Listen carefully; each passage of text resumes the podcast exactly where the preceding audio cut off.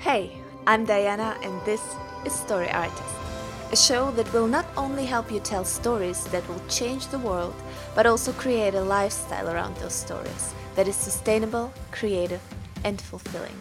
Let's be artists who impact society by both their work and their lifestyle. Ready to start the adventure of your lifetime? Hello and welcome to the Story Artist Show. And today I just cannot not talk to you about the third episode of season 8 of Game of Thrones, the recent episode that I just saw. And normally I don't talk about things that um, yeah are timely. I try to talk about things that are perennial and that um, never go out of style. But this episode just shocked me so much and uh, I loved it so much and I think there's so much we can learn from it as writers. So this is why I just had to take this episode and do a short show about it. So everybody who hasn't seen this episode, I just want to urge you go ahead and watch it. I'm trying not to give away any spoilers. I'm ju- I'll try to stay general in terms of writing and we can learn from it. But um, even if you're not a fan, even if you haven't watched one single episode of Game of Thrones, just watch this one for the uh, for the sake of learning to improve your writing because there's so much we can learn from this episode about how to write uh, big action scenes big battles and how to handle a big cast. Yeah a big cast of characters. And today i will talk to you about six uh, devices that are used in this episode in order to work with a big cast in order to create an amazing episode that evolves around one single battle. Um, but before we do that, I just want to remind you that I am a big ambassador of using TV and film to improve your writing, and you can actually do that really easily. So if you want, um, just go to my website storyartist.me and I will link to this in um, yeah below or in the show notes. Um, and just download for free. I have created an exercise book. I think it's seven or eight exercises. They're really fun and that you can use straight away uh, whatever you're watching your favorite tv show your film whatever uh, you're doing whatever you're watching um, while you're entertained, you can use these exercises to improve your writing from the comfort of your couch. So, let's jump into the six devices we can take away from this amazing episode. Number one, divide your cast if you're writing in a big cast. Divide it into groups and divide these groups or place these groups into different places. So, um, in this episode, we had from the beginning on, we had several groups of casts, of cast members. Like we had uh, Dany and Jon Snow on the um, on the dragons on the hill, on top of the hill. We had the Unsullied with the leader. We had Sansa and Arya. In the beginning, we had them on, um, yeah, on the wall of um, of Winterfell. Um, who else did we have? We had uh, we had Jorah and the Dothraki. This was another group. We had, um, yeah. So we had all those kind of groups. We had this group at where Bran was uh, with his guard at the tree. So he divide basically what they did. They divided all of these people that came together for this battle uh, and they divided them into different groups. And this is a great device you can use when you have a big cast and when you have like especially when it comes to the climax of your story and you have this final battle whatever action battle this is everything normally comes together and all the people that you talked about in your novel normally come together in this one big climatic moment. And what you can do to help your reader is divide them into several groups and place those groups into different positions on your in your location like the wall the tree uh yeah the the battlefield different parts of the battlefield like they did the hill with the dragons. Yeah so this is a great takeaway. And another thing you can do you can feel free to let those members of the group um, switch the groups. Um, let's say what happened like um, Arya told Sansa to leave at some point, and so she left and went to all the others hiding. Um, where the children and women were hiding. And then this story down under when where all of them were hiding was told basically from her viewpoint together with Tyrion Lannister. So this is what they did. They switched those groups um, in between the battle and um, for example then the other group became Sansa and the Hound and the other guy with the patch. Um, uh, the red woman started on the battlefield but then switched her group to them as well. So um, yeah you can feel free to move the people from the cast to those different groups and also create uh, different groups. But what you can do is establish, like, I don't know, it depends on the size of your cast, establish four or five different places where you can put people to and where you can group them together. And then you subtract or add people to those groups or form new groups in different locations. But these this group thing really helps you get the overview over the whole cast and also helps the reader not lose um, attention and be with your cast be with all those characters despite the fact that they're that um, they're all together because you kind of you group them into different groups and it helps keep the overview Number two is use a special device that makes this battle interesting and unique.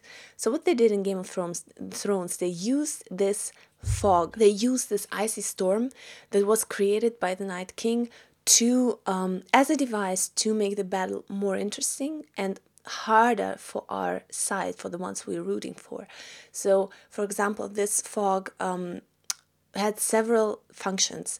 It uh, prevented the dragons and um, Daenerys and Jon Snow from seeing each other, from uh, being able to uh, be involved into that battle a lot because they could, just couldn't see at all. Uh, then uh, this fog prevented them from lighting the fires all around uh, Winterfell.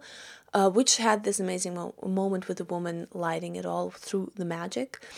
Um, yeah, so it had several different um, seven different functions, but also it um, yeah it created a kind of a visual style. I have to say, first it kind of annoyed me because you couldn't see much, but in the end I understood that with that they were trying to make the audience feel the way the characters feel in that. So you as audience you couldn't see much because everything was kind of swammy and um, yeah, this is how the characters also feel on the battlefield, and this device was kind of ingenious. I really loved it, and um, you can use whatever device you like. For example, use an interesting location, or um, use if you have magic, you can use some kind of magic. You can use nature, like this. I mean, this was kind of a magic thing, but you can also use nature, like a desert storm or a rain pouring rain or whatever yeah whatever you can use in terms of nature or that makes the battle more interesting do it. Just do it. It will really improve um, it will improve your writing but what i liked about this as well that it uh, it wasn't just a device they used but it was kind of something that um, mirrored the theme of um, of the whole uh, series and also of this episode because it was this ice and it was the fire that was lit from time to time. So the ice against the fire, and it wasn't just a random device they used, but it was kind of thematic. And this is if you can achieve this in your battle, it's even better. Number three kind of relates to what I talked to you just before. Use contrasts. Contrasts are just amazing in battle. And of course, with Game of Thrones, you have this huge contrast of ice and fire and they really used it well so they had but not only that they also used the contrast for example of darkness and light. Uh, if you see the beginning of the battle um, they have this contrast of it's completely dark then the red woman lights the swords of the dothraki. They go there uh, you have this amazing moment of yeah okay we start this battle and once they're in the darkness the lights go out one by one one by one. And this is also the darkness swallowing the light. So this is an amazing contrast to use of course. Like the one i said with ice and fire uh, what i also liked is what they used that they used this contrast of the silence before the battle. So uh, they started this this episode with um, a really silent moment of everybody anticipating this battle before it really started, and I th- thought this was really strong as well. So whatever you, whenever you have this final battle, the climatic climatic moment of your story, try to use contrasts that are also thematic, like light and fire. It's it's mostly always a great um, yeah light and darkness i mean it's mostly always a great device to use a great contrast to use. But whatever else you can use and whatever you're writing like for example if it's romance of course it will be a different type of contrast that you use maybe more subtle. But contrasts are always strong and they work when it comes to the final battle. Number four, use setup and payoff. And I think this was one of the biggest things I loved about this episode that they um, had, f- for once, they had payoff for things that happened before in this whole series, of course, but they also used setup and payoff in the episode. For example, they had this, um, yeah, the red woman lighting the fires, which also repeated itself and paid off like when she lit the fires all around Winterfell before, uh, after she lit the, the swords of the Dothraki. So it was kind of re- of a repetition, and it felt stronger, and it was like the setup and payoff of the thing. Um, they had the setup of the prophecies they told to Arya, for example. So. Um, this one's a spoiler, so if you're watching this, you might want to tune out for like, I don't know, 10 20 seconds so uh, we all know that uh, whoever has seen it, you know that Arya is, kill- is killing the Night King, and uh, for once this is unexpected. So unexpected, so it's a surprise, and it's good to use surprises because um, I feel like maybe it would have been would have been more satisfying if Jon Snow killed the Night King or Daenerys or whoever, but on the other hand, uh, this surprise was set up um, with several things in the episode. For example, uh, when the when the red woman came in and looked at Arya for several seconds, and you were wondering, okay, why is she looking at her like that? Or then when they were trapped in the big hall, when the red woman told to her, "Remember the prophecy I told you," and referred to another prophecy in uh, another season of the show, and um, when she asks her what what I was saying to death, not today.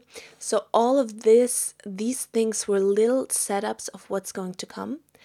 Um, if they just let Arya kill the Night King without these things, it would even have felt more unsatisfying, and I think we would have felt cheated at some point. But because they used these little hints of what might come, but we as uh, audience, we kind of expected Jon Snow to be the big hero, uh, or maybe Dany. Um, we didn't see that coming, but then we thought, okay, they kind of set it up, so it makes sense. And this is a good um, example of setting up things, but not in the way the audience expects it. So, um, bring in surprises. Don't let all the things be like uh, people expect. And this is, I think, what they um, what they told in the featurette afterwards that they didn't want it to be the way people expect. But on the other hand, you always have to bring in setups and payoffs for in order for the audience to feel satisfied, in order for your reader to feel satisfied. Number five, use perspective and all the senses. So what I loved about this episode also that it was so visually beautiful.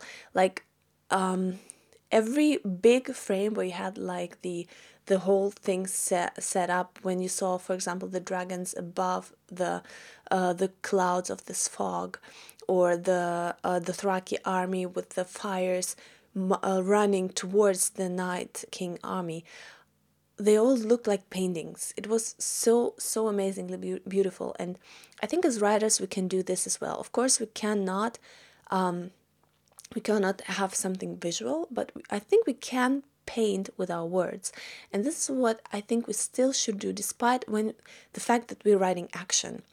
And I know that when you write action you try to have these um, short sentences, but you need the other moments as well, like the the moments of beauty, the moments of where you try to paint a picture and let your audience know uh, what it feels like to be there, how it looks like. And also, I like that when they're entering, when we're entering this episode, we follow Sam when his hands are shaking and he uh, walks through Winterfell and we follow him like we're in his shoes, in his, we're feeling what he's feeling.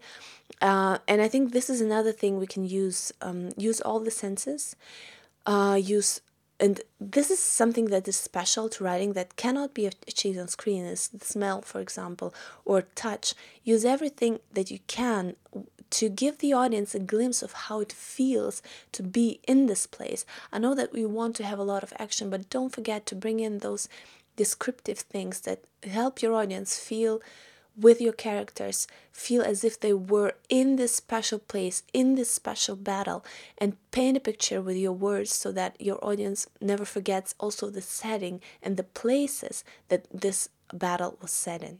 And number six, the last one, is interrupt action scenes with suspense and negative space. So, what does it mean?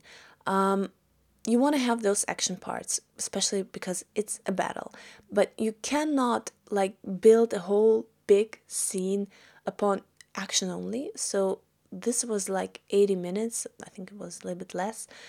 And you cannot have 80 minutes of action. This is, for example, where Man of Steel went wrong, or all the DC movies, at least that's how it feels to me, because they have those long, long action sequences where there's just hit over hit, battle over battle and you're just exhausted and it's not interesting because it's just like yeah they're just fighting for 30 minutes or whatever. So don't do that. Even in your writing don't have a huge paragraph of just action but break it down. And how can you break it down? You can break it down with negative space. What do i mean by that? Is um, when you have those calm moments for example when you jump um, you have this battle and then you jump to um to the basement where everybody's hiding and you have this calm moment where they just listen to the sounds of battle they're afraid and they talk and even some humorous moments like when sansa talked to tyrion about how they uh, should have stayed married um, yeah so break them down and another thing you can break them down with suspense uh, for example we had the scene with Arya in the uh, in this library where she was trying to hide from the I think in German it's undead. I'm not sure how it's in English. But yeah, she was hiding, you know what I mean. She was hiding from them and this was like a really subtle scene where a lot of suspense were built because she was just hiding and trying to go away, trying to move away. Kind of like with even some Hitchcock style, you know? And I I love that because it's a, a big contrast to the action scenes. So you have to use this negative space in order to make your action even stronger. Just don't fall into the trap of writing huge action paragraphs because it, it will bore your reader. I, I know that when this happens to me, for example, I feel I find my, I find myself skipping those paragraphs because I just want to I know I'm not interested, I just want to see who wins.